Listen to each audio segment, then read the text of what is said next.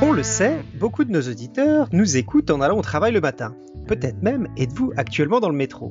Eh bien ça tombe bien, car ce soir, vous embarquez avec nous pour un voyage sous terre. On vous parle du chemin de fer urbain à traction électrique établi en site clôturé, généralement au souterrain ou sur viaduc, et destiné au transport des voyageurs avec une fréquence élevée de desserte, ou encore appelé plus simplement métro. Nous sommes le 8 novembre 2023, c'est l'épisode 498, et vous êtes sur Podcast Science.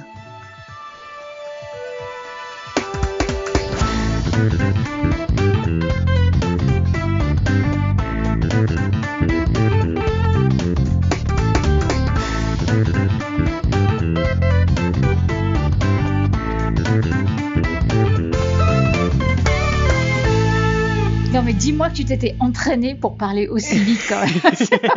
Je passais la journée dans le métro là, j'étais au taquet là pour faire mon épisode. ah ouais, c'était excellent. ça. Je Et en plus, j'ai même pas pris le métro d'ailleurs aujourd'hui. Donc voilà, je, je vous parle quasiment à l'aveugle. Donc ce soir, pour nous parler du métro, nous avons Cléora depuis la Normandie. Salut à tous. Et Cléora, est-ce que tu as le métro dans ta ville? Oh bah non, euh, petit village. euh, bah non. Irène, qui nous parle depuis les Alpes. Bonsoir, bonsoir. Je crois Et- pas qu'il y ait de métro non plus à. Chamonix. Je tiens juste à dire les Parisiens qui pensent qu'il y a le métro partout. euh,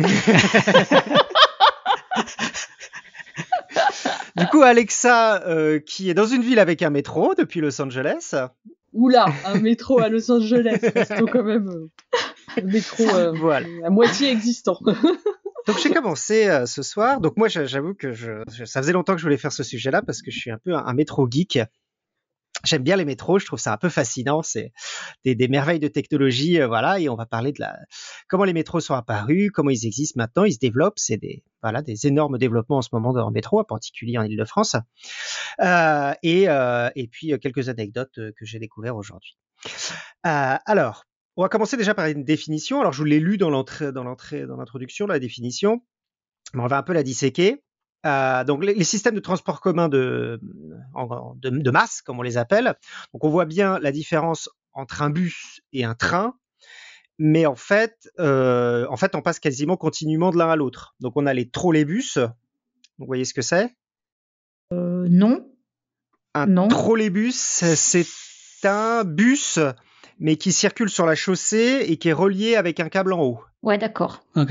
Ok. Voilà. Donc ça roule quand même. Ça roule, euh, ça roule sur la route normale, Ah, pas sur des rails. Voilà.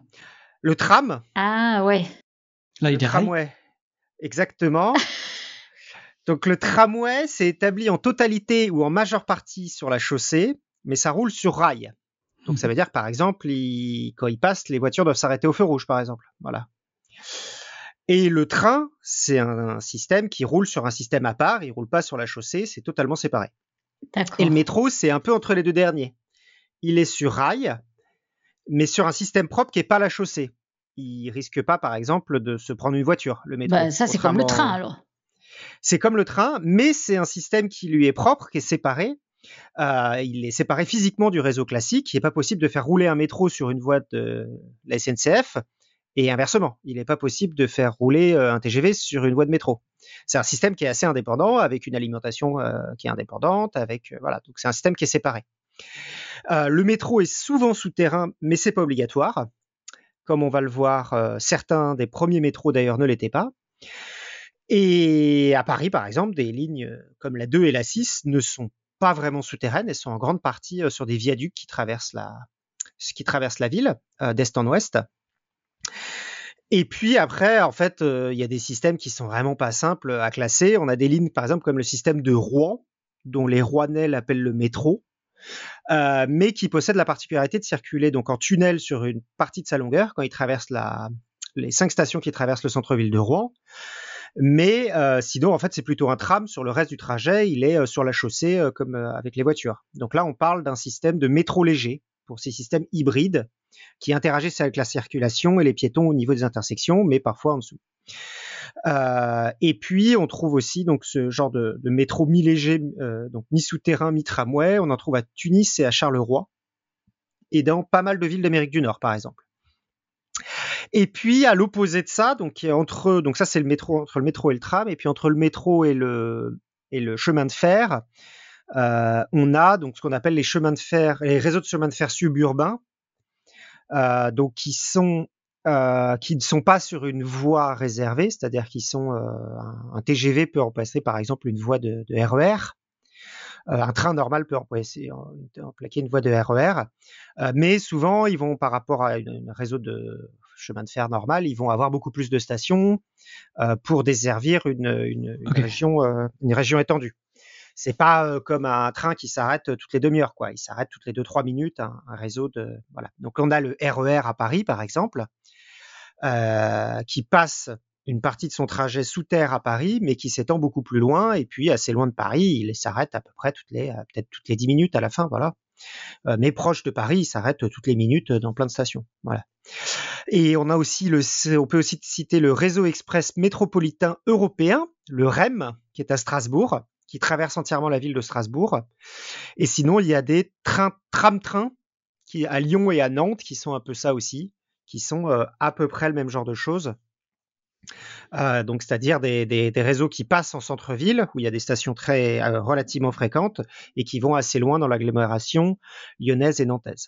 Donc bon voilà, comme on le voit, dans certains cas la différence n'est pas très claire entre les tram-trains, les métros légers et les métros, voilà. Donc c'est voilà, c'est mais d'une manière générale, c'est c'est ce que je vous disais, c'est relativement souterrain, c'est pas des choses avec des voies comme souvent comme les voies de chemin de fer normales euh, et c'est des arrêts assez assez concentrés au centre urbain, voilà. Quand est-ce qu'on construit les premiers métros? Eh ben les premiers projets datent de la fin du 19e siècle en fait. Euh, les villes arrivent à des densités suffisamment importantes pour qu'un système de transport en masse soit envisagé euh, pour décharger un peu les routes. Donc à cette époque-là, en fait, euh, on n'a pas de voiture individuelle et c'est d'ailleurs un moment où la voiture individuelle n'existe pas vraiment encore. La première voiture de grande série, c'est la Ford T qui sera construite dans la première décennie du XXe siècle. Et d'ailleurs, en fait, l'invention, euh, la, la, diffusion des, des, des, voitures, en fait, va mettre un, un coup d'arrêt au système de transport de masse parce que pendant tout un long moment, on se dit, en fait, on n'a plus besoin de transport de masse parce que euh, tout le monde a sa voiture, en particulier aux États-Unis, mais c'est vrai aussi dans d'autres villes. Euh, mais voilà, à l'époque, c'est pas le cas. Il y a beaucoup de gens qui ont du mal à se déplacer à Paris, euh, avec des, voilà. Euh, et puis toutes les calèches, etc. Donc qui prennent de la place, voilà. Donc c'est dangereux, c'est lent et donc, euh, beaucoup de villes se disent, en fait, ça serait bien d'avoir une sorte de, voie ferrée qui traverse la ville. Euh, et, euh, et, donc, c'est le moment où on commence à penser au premier. Voilà. Donc, si on prend une définition un peu large du métro, le première ligne urbaine de chemin de fer en souterrain, elle est inaugurée en 1962, en juin 1962 à Lyon, et c'est le funiculaire de la rue Terne, qui a été terme qui a été euh, depuis arrêté. Mais voilà, bon, un funiculaire c'est quand même un peu particulier comme métro parce que c'est un métro avec seulement deux arrêts, donc c'est bon, un peu spécifique quand même.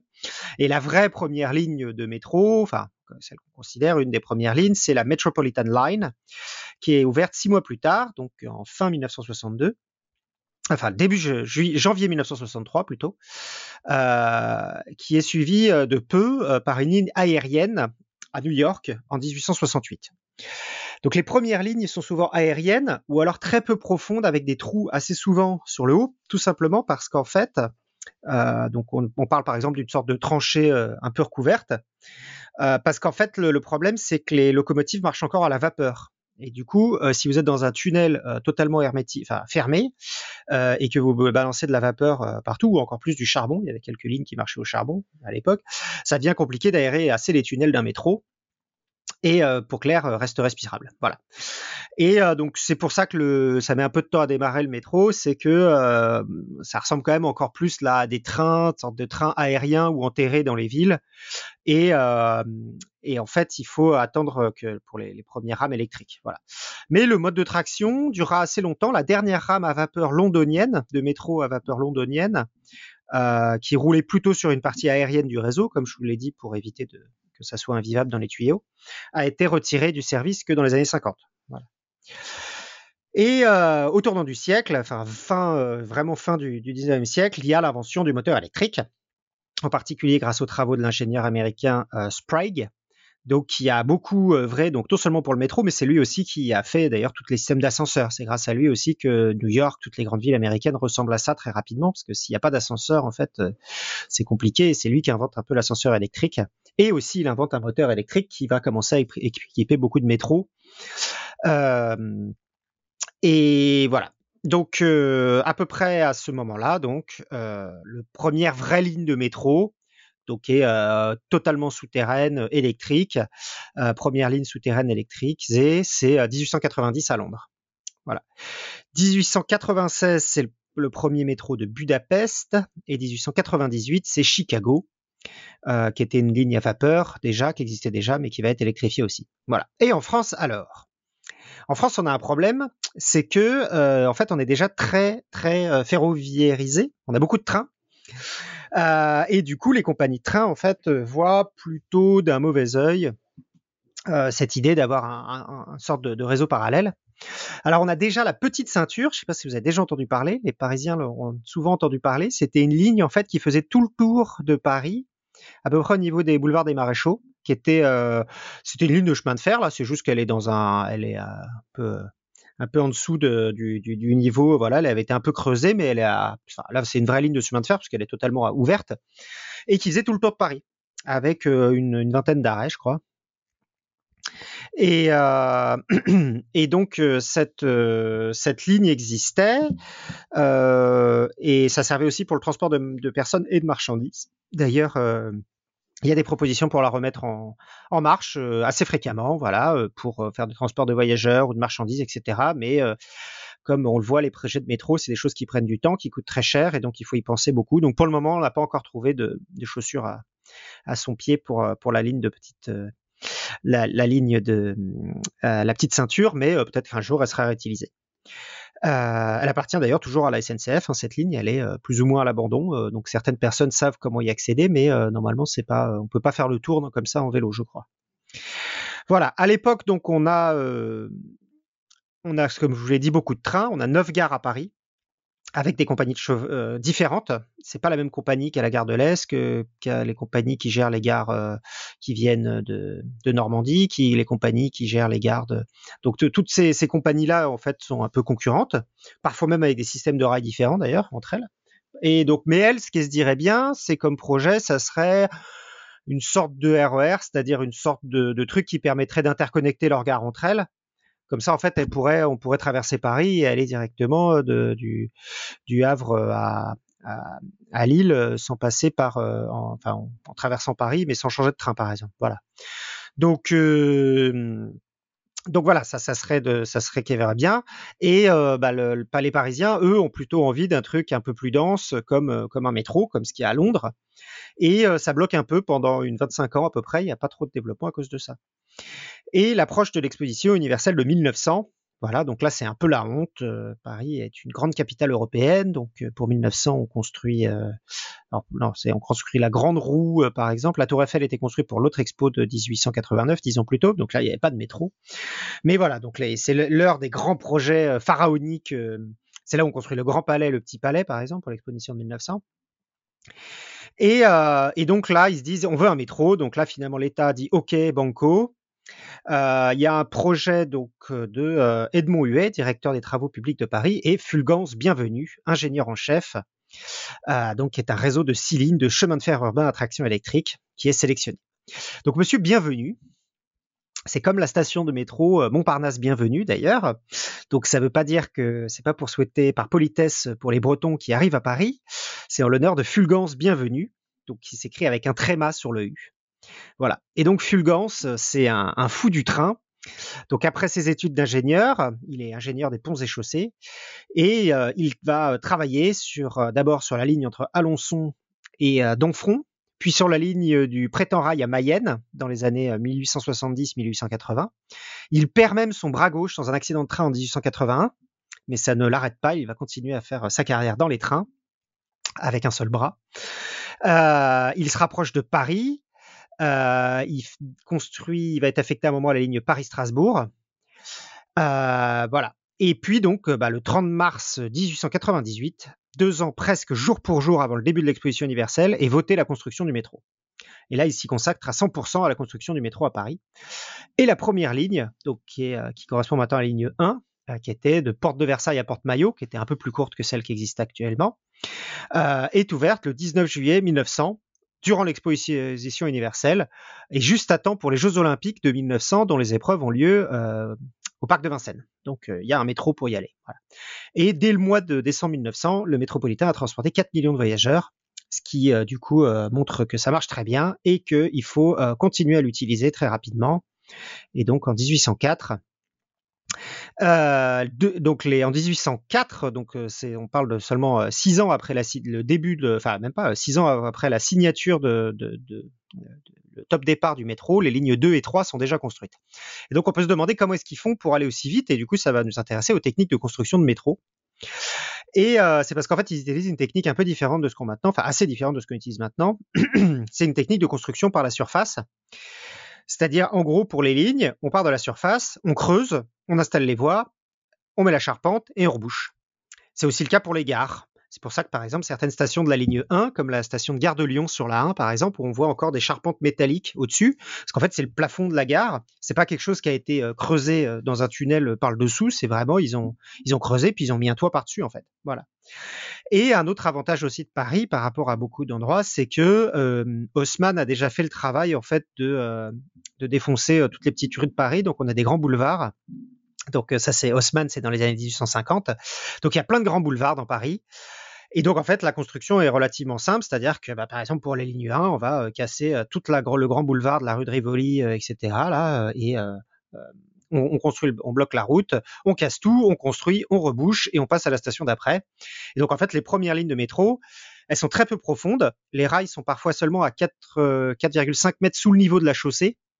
Donc il y a 3 mètres de métro et puis après à 1 mètre seulement sous le, le, haut du tunnel et 1 mètre seulement sous la voie. Voilà. Euh, une autre approche aussi qui fait que c'est assez rapide, c'était une approche qui avait déjà été utilisée à, à New York et à Chicago par exemple et à Boston, ouais, c'est la une, une, un métro aérien, donc ça aussi c'est relativement simple, il n'y a pas besoin de faire des, des, gros tubes, etc. On va construire des sortes de, de viaducs un peu partout dans la ville, euh, et ça c'est le cas du coup pour la ligne 2 euh, qui en l'occurrence la ligne 2 était plus ou moins ce qu'est euh, la ligne 2 était censée faire une ligne qui faisait tout le tour et qui finalement était séparée maintenant en deux lignes qui sont la 2 et la 6, la ligne étoile nation des deux côtés. Voilà. Euh, voilà. Et puis du coup cette ligne 2 ça permet aussi de, de, traverser la Seine. Donc ça aussi c'est simple parce que faire un tunnel dans la Seine c'est pas simple. Tandis que faire un pont sur la Seine, euh, donc là c'est la, traversée de la Seine est effectuée en 1903 et c'est un joli pont qui donc est un pont qui est piéton et voiture sur sa surface en dessous, et puis par-dessus, il y a un viaduc où il y a le métro qui passe. C'est le pont de Birakheim, mais que beaucoup euh, d'entre vous connaissent peut-être aussi sous le nom de, tu sais là-bas, le pont dans Inception. Je sais pas si vous avez vu Inception. Ouais, ouais, du coup, euh, ça me parle. Du coup, euh, quand tu me dis ça, du coup. Ah non, moi je connaissais Birakheim, C'est dans Inception, il y a une scène du début où pour lui faire rendre compte qu'elle est dans un rêve, euh, il y a, euh, je ne me rappelle plus comment il s'appelle, la, la, une des, euh, pirates informatiques là qui lui fait tordre la réalité. Et du coup elle, est sur ce pont là qui est assez impressionnant et elle le tord donc ça donne une scène assez impressionnante. Et d'ailleurs il y a toujours énormément de touristes sur ce pont depuis c'est le meilleur endroit pour se faire photographier en robe de mariée apparemment. Donc euh, la 4 donc je vous ai dit la, la 1 et la 3 ont été construits en trouant le haut. Euh, la 2 est passé euh, en viaduc et donc c'est comme ça qu'on a réussi à traverser la Seine. Mais euh, la 4, euh, on a un souci parce que là, vous faire une ligne qui passe vraiment nord-sud en plein centre de Paris et donc on peut pas faire un viaduc parce que ça serait un, gros viaduc devant Notre-Dame. Donc là, c'est pas possible. Il va falloir réussir à trouver une manière de traverser sous la Seine. Voilà. Et comment est-ce qu'on fait pour passer sous la Seine euh, bah, Pour creuser, voilà, donc euh, en, passant par la surface? Et donc en fait, on va trouver un système avec des caissons métalliques qu'on préconstruit, euh, qui mesurent quand même 12 mètres de haut et 16 mètres de large, donc bah, qui permettent de faire passer deux métros, quoi, voilà, donc un, vrai tunnel de métro, voilà, en métal. On les, on les, met, voilà, avec de l'eau, enfin, on les met au milieu de l'eau, avec de, on les fait flotter jusqu'au milieu de l'eau. Euh, ensuite, on les fait remplir d'eau euh, par le fleuve. Mais alors, comment est-ce qu'on fait pour creuser en dessous de la Seine une fois qu'il est arrivé au niveau du, du enfin qu'il a coulé au fond le tube? Et eh ben en fait, on va mettre une chambre pressurisée sous le caisson de manière à ce que les ouvriers, on va mettre des ouvriers en haut, euh, en, en, dessous du, du, de la truc, avec une, il y a une petite échelle qui permet de descendre au milieu du tube depuis la surface. Et euh, les ouvriers vont commencer à creuser euh, directement, euh, voilà. donc et à chaque fois qu'ils creusent, du coup, bah, le, truc descend petit à petit comme ça, voilà. Et en plus, d'ailleurs, ils sont non seulement pressurisés, mais surpressurisés, parce que sinon, s'ils sont pas surpressurisés, ça a tendance à faire rentrer de l'eau a tendance à rentrer dans cette chambre. Du coup, on les met sur surpression. Et du coup, bah, ça pose tous les problèmes qu'on peut connaître de, bah, de surpressurisation, comme pour les plongeurs. Donc, ils doivent faire des paliers pour sortir après une plongée dans la Seine, hein, quand même. Mais bon.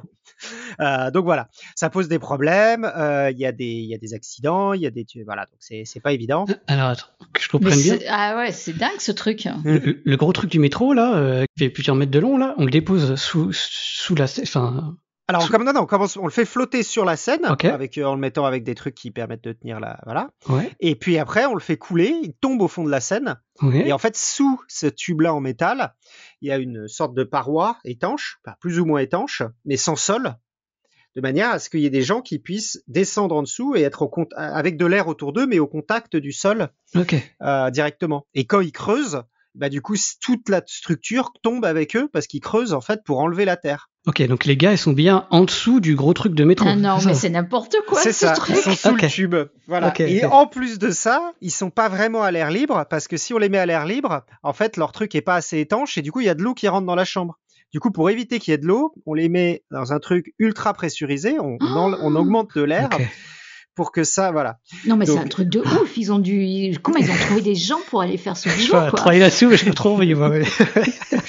Et ça, c'est 1903 en plus, hein, donc c'est Ouais. pas non plus, euh, voilà, c'est pas des, des grandes technologies, quoi. J'espère qu'ils les ont bien Voilà. payés, les, les gars, parce que c'est- ça a l'air c'est hyper risqué, quoi. C'est pas fini. Ah, il y a encore un truc plus dingue. Vas-y, vas-y, on t'écoute. Parce qu'après, au niveau, pour les berges, pour commencer à creuser les berges, en fait, ils s'aperçoivent qu'ils n'arrivent pas à creuser parce que bah, c'est détrempé, il y a trop de, de flotte, et du coup, ça, ça, ça coule, en fait. Quand tu creuses, en fait, ça glisse, voilà, et du coup, ça se, ça se remet.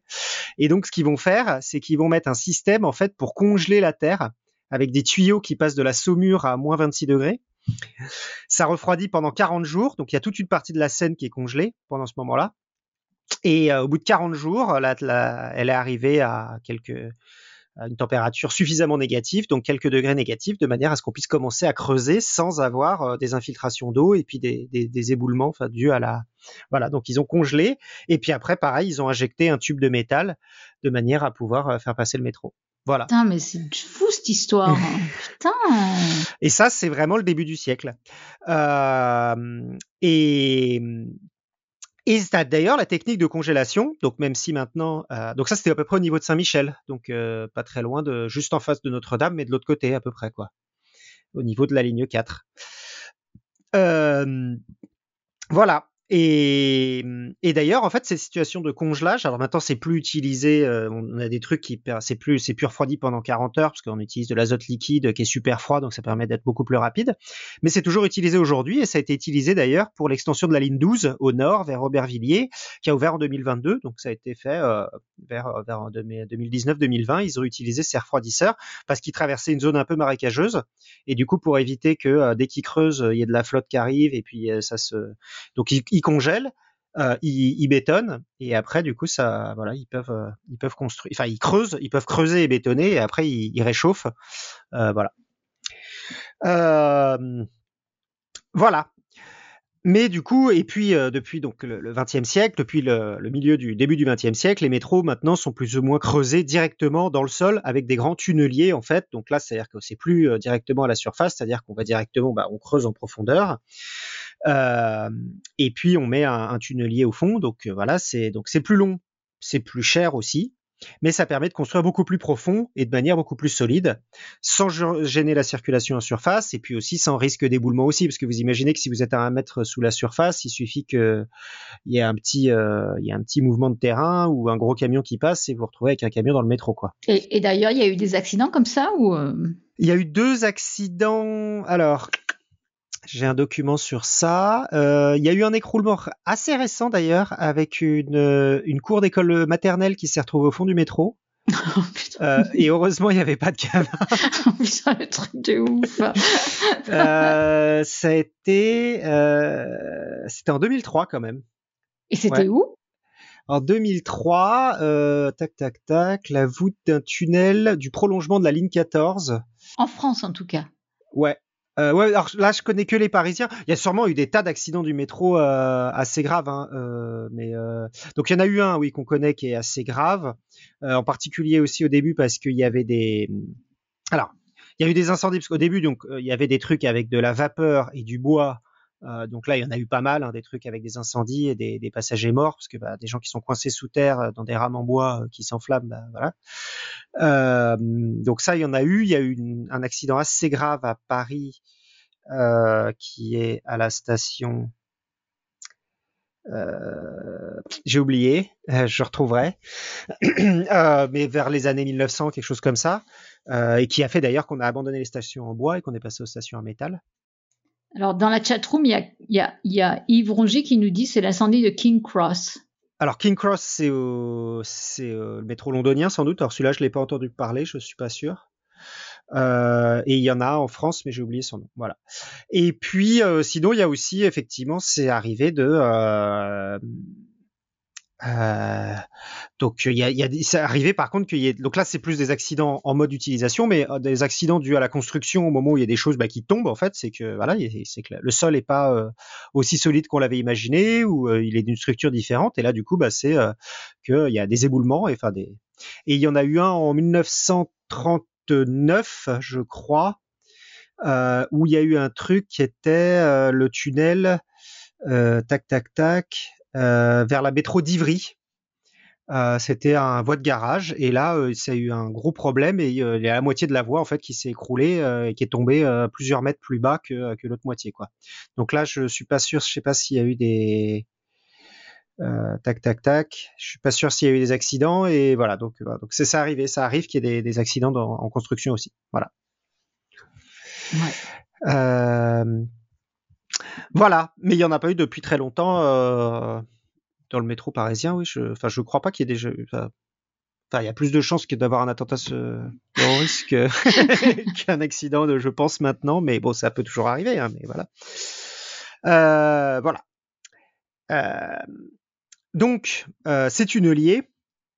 Et j'ai été regarder, alors il y a un super site hein, sur Grand Paris, ils ont fait les, ils ont mis les petits plats dans les grands. Donc Grand Paris, c'est, on va un petit peu en parler après, mais euh, c'est euh, l'extension du métro parisien qui est en train d'être construit, qui va arriver bientôt. Hein. C'est trois nouvelles lignes, il y a la 15, la, quatre nouvelles lignes, 15, 16 et 17 et 18 euh, qui vont arriver d'ici la fin des, de la décennie, donc dans les sept ans à venir, et qui ont déjà utilisé une vingtaine de tunneliers.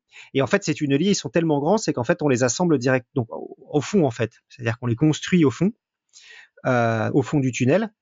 Euh, et donc il faut imaginer, c'est une sorte de, de verre des sables immense, c'est un truc de, de 100 mètres euh, de long et de 10 mètres de diamètre, une sorte de gros euh, tube comme ça, et qui avance de 12 mètres par jour en creusant. Et puis du coup, euh, tout ce qui est derrière, les 100 mètres derrière, ça sert à évacuer la terre qu'il a creusée, voilà.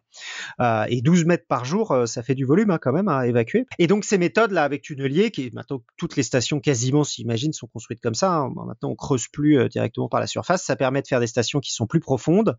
Et donc par exemple, euh, les stations du Grand Paris vont descendre jusqu'à euh, 55 mètres. Voilà. Et certaines villes ont des métros extrêmement profonds. Et souvent, c'est dû à un sol où la première couche est pas facile pour faire de la construction, donc souvent des sols un peu marécageux. Et donc, on va essayer d'aller chercher les couches en dessous pour construire. Et un métro qui est assez célèbre pour ça, c'est le métro de Saint-Pétersbourg, qui est construit sur un sol très marécageux. Euh, Enfin, Saint-Pétersbourg est construit sur un sol très marécageux. Et du coup, il a fallu construire en dessous.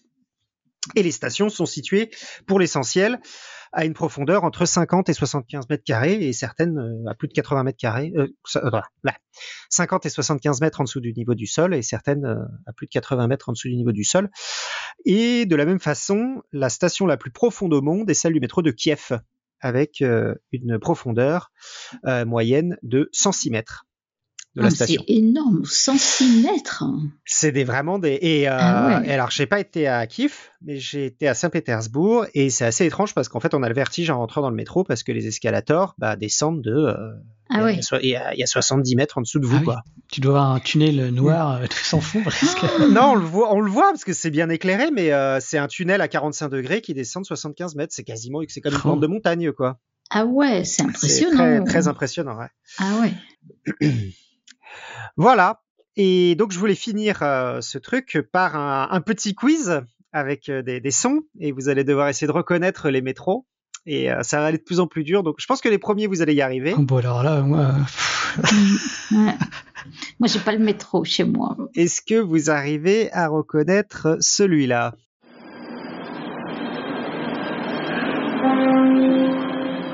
Mind the gap. Bah, ça doit être Londres, quoi. Exactement, c'est Londres. Et Londres, c'est connu pour avoir ce mind the gap. C'est donc ça veut dire euh, faites attention à l'interstice entre entre voilà entre la marche entre le entre le métro et le quai. Donc il fait mind the gap. Et donc voilà, c'est le métro londonien qui, euh, comme on l'a vu, est considéré comme le plus ancien du monde. Donc, et d'ailleurs, c'est là aussi qu'ils ont inventé la carte stylisée du métro, qui est réalisée à partir d'un dessin de l'ingénieur de Harry Beck en 1931. Et presque tous les systèmes ferroviaires urbains dans le monde possèdent désormais une carte un peu stylisée de la même de la même façon. Et donc pour construire en fait, donc je vais vous expliquer pourquoi est-ce qu'il faut faire ça, c'est que pour construire un plan de métro, donc le, on peut commencer à faire des lignes droites, juste euh, voilà dire euh, si vous avez une ligne, bah, du coup vous allez dire une ligne droite, voilà c'est votre plan de métro. Euh, si vous en avez une deuxième, voilà vous pouvez faire un truc juste avec deux lignes droites qui se croisent. Ça c'est par exemple les, les plans de de Toulouse, euh, c'est comme ça, c'est-à-dire qu'ils essayent pas de faire un truc qui est très réaliste parce que les lignes elles sont des, elles tordent, voilà, elles vont un peu dans toutes les directions, mais eux ils ont dit voilà, ils ont fait deux lignes qui se croisent au milieu, un peu une sorte de X, voilà.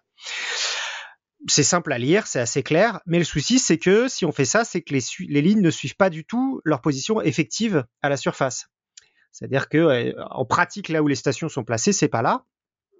Euh, par exemple, si une ligne est au nord-sud et puis après décide de faire un virage à 90 degrés pour aller est-ouest, bah, si on fait un plan comme ça, en fait, le plan correspond pas du tout à la réalité physique. Et par exemple, on peut pas se rendre compte, par exemple, de choses comme les distances entre les stations. Euh, parce que sur le plan, on a l'impression que les deux lignes sont très proches l'une de l'autre, mais peut-être que en fait pas du tout. Euh, ou alors euh, que les, les stations, par exemple, seraient près d'un lieu sur une ville. Ça, c'est, on peut pas se rendre compte de ça. Mais j'ai du mal à imaginer, effectivement, parce que d'aller d'un point A à un point B, c'est OK, mais s'il y a des stations entre les, les deux points, Du coup, les stations sur le métro de Toulouse, par exemple, sur le elles plan, sont pas mentionnées. si si, elles sont elles sont mentionnées, mais Ah, c'est-à-dire que Elles sont elles, pas au bon endroit. Elles sont pas au bon endroit. Si on, si on le superposait par rapport à une carte de la ville, Oui. ça n'aurait rien à voir. D'accord, d'accord. Euh, tu peux regarder euh, carte de Toulouse, enfin les métros de Toulouse, selon Ah ouais. si tu regardes euh, sur le métro ou si sur le plan, ça n'a rien à voir. euh, les, les- le plan Ah oui. ne représente pas vraiment. oui, d'accord. Voilà. L'autre alternative, c'est de faire un plan qui est exactement la réalité, c'est-à-dire que vous mettez un plan où chaque station est exactement à sa position et vous représentez du coup tous les petits virages des lignes. Euh, donc là où elles, vraiment les lignes tournent dans la réalité. Et là, le problème, c'est que si on fait ça avec des métros avec beaucoup de lignes, comme Londres et Paris, euh, c'est qu'on peut très vite arriver à un effet plat de spaghetti avec euh, plein de lignes qui font des tours comme ça dans tous les sens. Et euh, du coup, on a du mal en fait à, s'orienter là-dedans et à voir des choses. C'est c'est très difficilement lisible. Et donc l'alternative inventée par Beck et qui est maintenant utilisée dans, par la quasi-totalité des plans dans le monde, c'est une sorte d'intermédiaire. On fait le maximum de lignes droites parallèles, mais on peut aussi introduire des lignes en biais, mais seulement à un angle donné. Et donc en gros, bah, pour le métro de Paris, par exemple, vous avez soit des lignes verticales, soit des lignes horizontales, soit des lignes à 45 degrés. Donc ça vous donne 1, 2, 3, euh, 1, 2, 3, 4 types de lignes différentes. Donc les métros on peuvent avoir quatre directions possibles. Donc en pratique, c'est un peu plus compliqué que ça, mais ça vous donne suffisamment de liberté pour faire un truc qui se rapproche un peu de l'endroit où est vraiment la station. Si vous superposez le plan de Paris exactement à une carte, ça va pas tomber exactement au bon endroit, mais ça se rapproche et ça tombe plus ou moins à l'endroit. Et puis ça donne un effet assez ordonné parce qu'il y a, y a des lignes qui restent très parallèles, avec des lignes verticales, des lignes horizontales, et puis des, un, autre plan à 45 degrés euh, vertical horizontal, quoi. Un autre axe de, de, de parallélité. Voilà. Certaines lignes introduisent en plus un cercle, certains plans euh, pour euh, certaines euh, qui ont des plans euh, circulaires au centre. Donc il y a le, la ligne de Moscou d'ailleurs qui est assez connue pour ça, le plan de la ligne de Moscou avec plein de pareil avec ces trucs vertical, horizontal à 45 degrés et au centre une ligne qui fait un, une ligne circulaire. Ça c'est assez fréquent. Les lignes circulaires, il y en a une à Londres. Euh, de ligne qui fait le, le tour du centre-ville comme ça, euh, que dans une seule direction comme ça. Euh, Peut-être qu'elle va dans les deux directions, mais voilà, qui fait qui avec une ligne qui a pas de terminus quoi. Et c'était en projet d'ailleurs à Paris, c'était ça qui a donné la ligne 6 et la ligne 2. À l'origine, la ligne 6 et la ligne 2 étaient censées être une seule ligne qui ferait euh, un tour étoile nation comme ça, donc de haut en bas de, Paris. Voilà. Euh, pour ceux que ça intéresse ces choses-là, je conseille le livre Transit Map of the World, euh, Transit Maps of the World, qui est vraiment cool. Donc c'est un livre avec toutes les cartes de métro de euh, du monde, euh, voilà, avec c'est c'est assez joli. Hein. Il y a des- vraiment des jolies lignes. Non, mais t'as lu ce livre? Je l'ai même en double exemplaire parce que c'est un, Excellent. c'est un copain qui me l'a envoyé et puis euh, il l'a envoyé et euh, le colis Amazon n'est pas arrivé. Du coup, il m'a dit ah, Ah oui. bah, c'est pas grave, bah, je te le renvoie et finalement bah, les deux sont arrivés en même temps. Et tu l'as potassé, t'as regardé toutes les lignes de Bah, métro du du coup, je- Ah ouais, ah ouais, Voilà. là c'est Transit- ah ouais.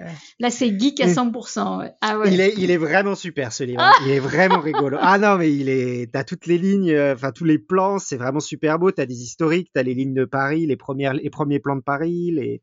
C'est vraiment Non, très mais chouette. je ouais. comprends qu'on s'intéresse à l'historique, mais de là aller, aller s'éclater en regardant les lignes de métro d'un- d'une ville, euh, je sais pas comme, euh, Ah, c'est quand même mais- esthétique, hein, c'est joli à voir. C'est très joli. hein. Regarde là, des- Ah ouais, non, c'est super. Non, mais je- Et et il y a des gens qui sont encore plus geeks de métro que moi qui passent leur week-end pour inventer d'autres plans des, des villes connues. Euh, et donc euh, il y a un mec par exemple qui a fait pas mal de villes en, en essayant de les faire un peu circulaires et qui a re- donc c'était des plans inofficiels et qui a fait des plans pour Londres et puis pour euh, pour New York en les faisant un peu euh, voilà. Waouh. Ouais, bon. Ok, alors j'avais un deuxième son, euh, euh, un son bis pour le, le métro parisien, que je peux, le métro londonais. Please mind the gap between the train and the platform. This is Hounslow East. This is a Piccadilly line service to Heathrow Terminals 1, 2, 3 and 5. Celui-là était plus facile. Il y avait Ah. Piccadilly Line, il y avait Ouais. l'accent anglais, Ouais. et puis il y avait euh, Heathrow, Terminal 1, 2, 3. Oui, donc c'est Londres aussi, c'est pas possible. Celui-là c'était Londres, c'était un Ouais. bis. Voilà. Ouais, On va passer à un deuxième qui est facile aussi.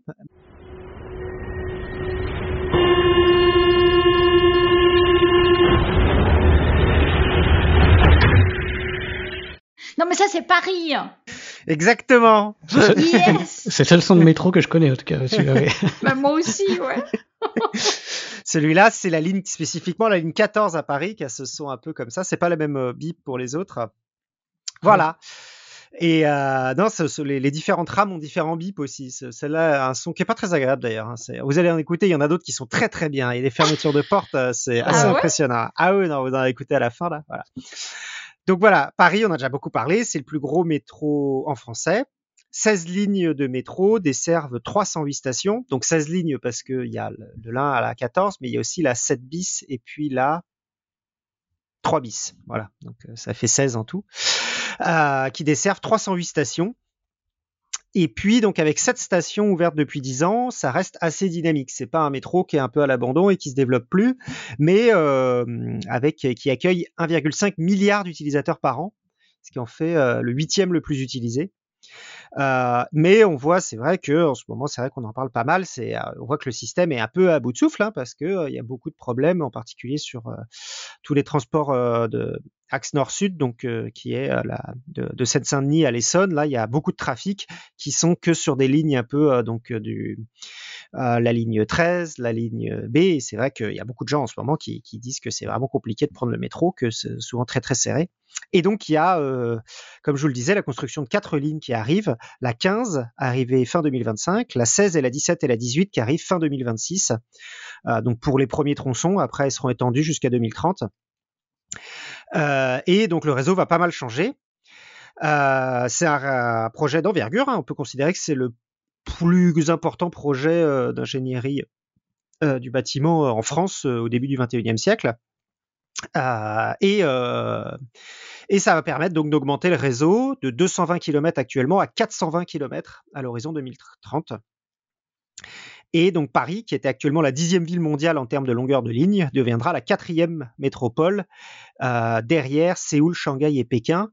Euh, et, New York, et, si on la rapporte à la surface, c'est-à-dire que ça va être la plus dense. Oui, Irène? Peut-être euh, quand même, euh, ceci étant dit, maintenant que tu, tu me sollicites, c'est avant les Jeux Olympiques de Paris ou euh... C'était peut-être l'objectif à la base, mais ça sera pas le cas.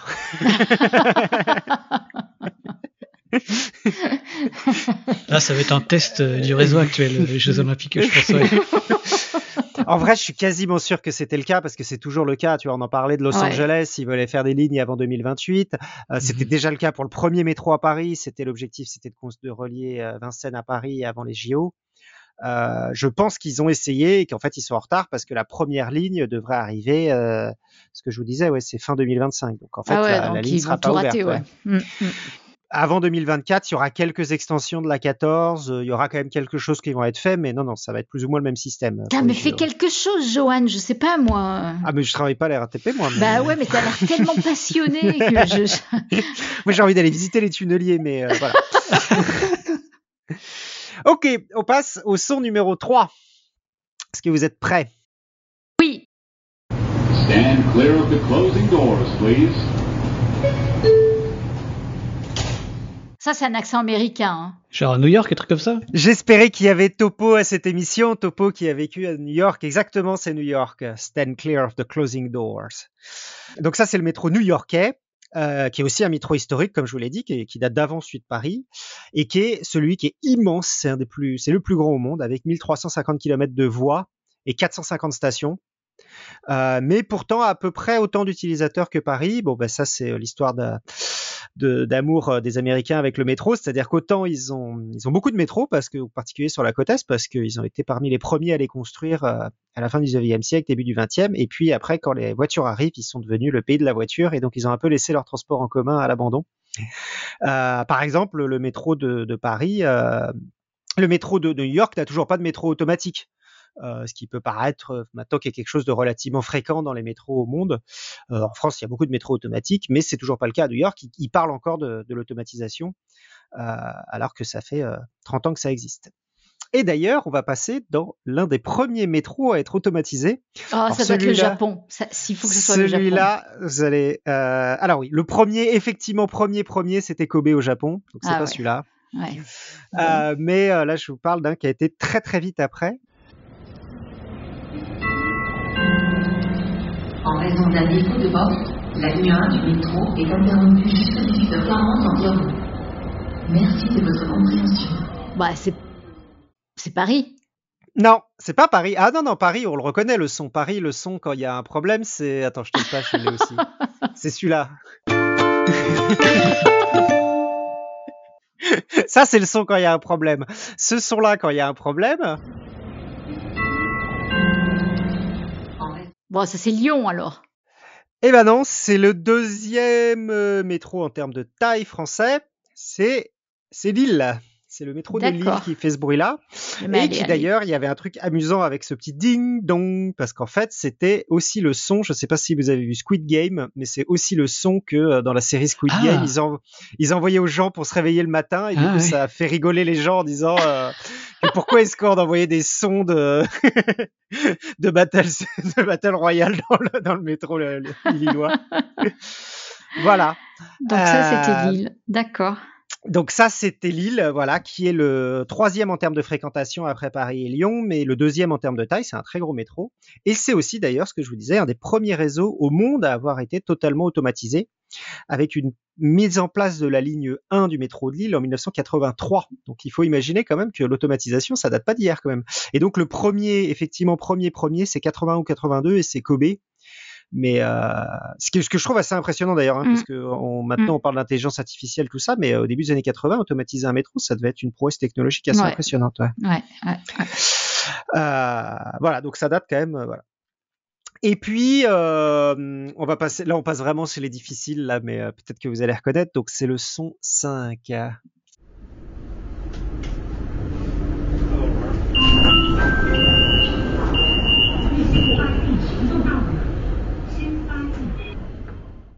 C'est un langage Euh, asiatique, ça Ouais, ça fait langage asiatique, ouais. Mm, mm, mm. La- Ouais, Genre la Corée du Sud Alors, Co- ouais, la Corée. plus gros. La Corée. Non, c'est pas la Corée, c'est du chinois. C'est les Chinois D'accord. C'est Beijing, Beijing ou Pékin, euh, qui est le plus grand métro du monde actuellement. Et euh, là où, alors j'y suis jamais allé, mais à mon avis, il doit être absolument terrifiant. Il y a 4 milliards d'utilisateurs annuels. C'est deux, deux fois et demi Paris. Euh, et euh, pourtant, il y a que 478 stations, c'est-à-dire qu'il est seulement 50% plus gros que celui de Paris, mais il y a 4 milliards. À mon avis, ça doit être en, en- En heure de pointe, ça doit être euh, absolument infernal. Voilà. Euh, donc, j'y suis jamais allé, mais voilà. Et c'est euh, un métro qui est extrêmement développé, enfin voilà, qui, qui, qui explose vraiment le. Et en Chine, il y a beaucoup beaucoup de métros maintenant qui arrivent. euh, voilà. Donc les, les plus gros, effectivement, c'est ce que je vous disais tout à l'heure, c'est Shanghai, Pék- euh, Beijing et Séoul, euh, qui sont parmi les plus gros métros au monde, euh, avec des millions d'utilisateurs. Ah. Voilà. Et puis je voulais finir avec un petit dernier.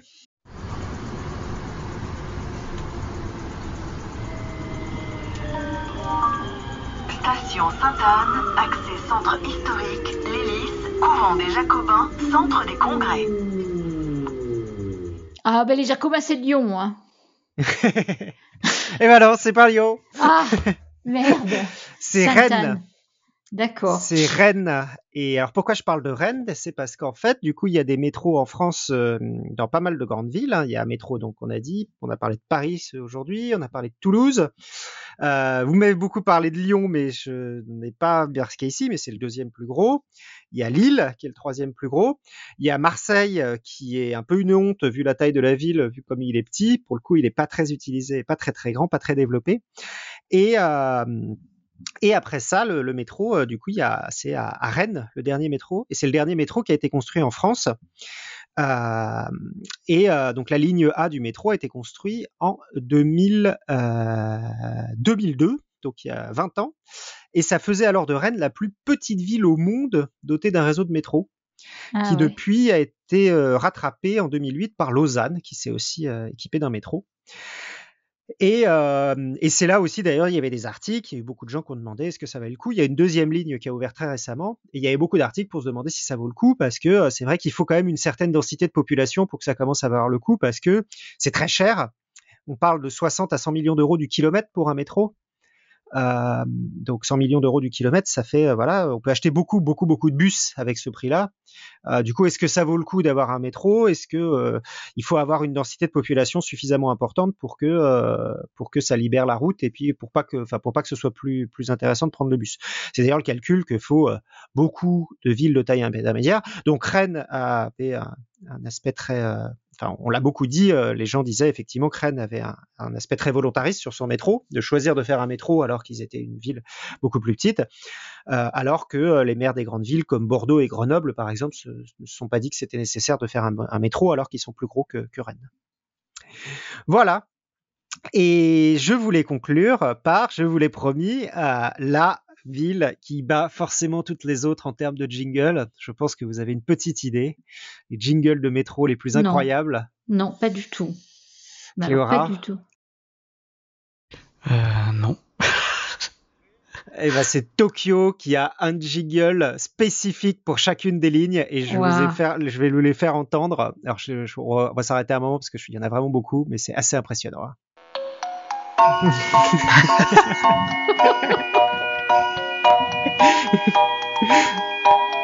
Ça, c'est à chaque fois que le métro arrive en station.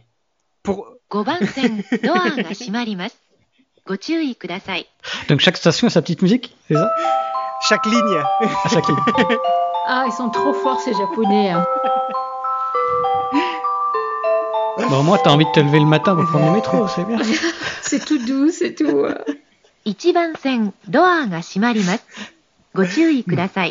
Je sais pas combien de,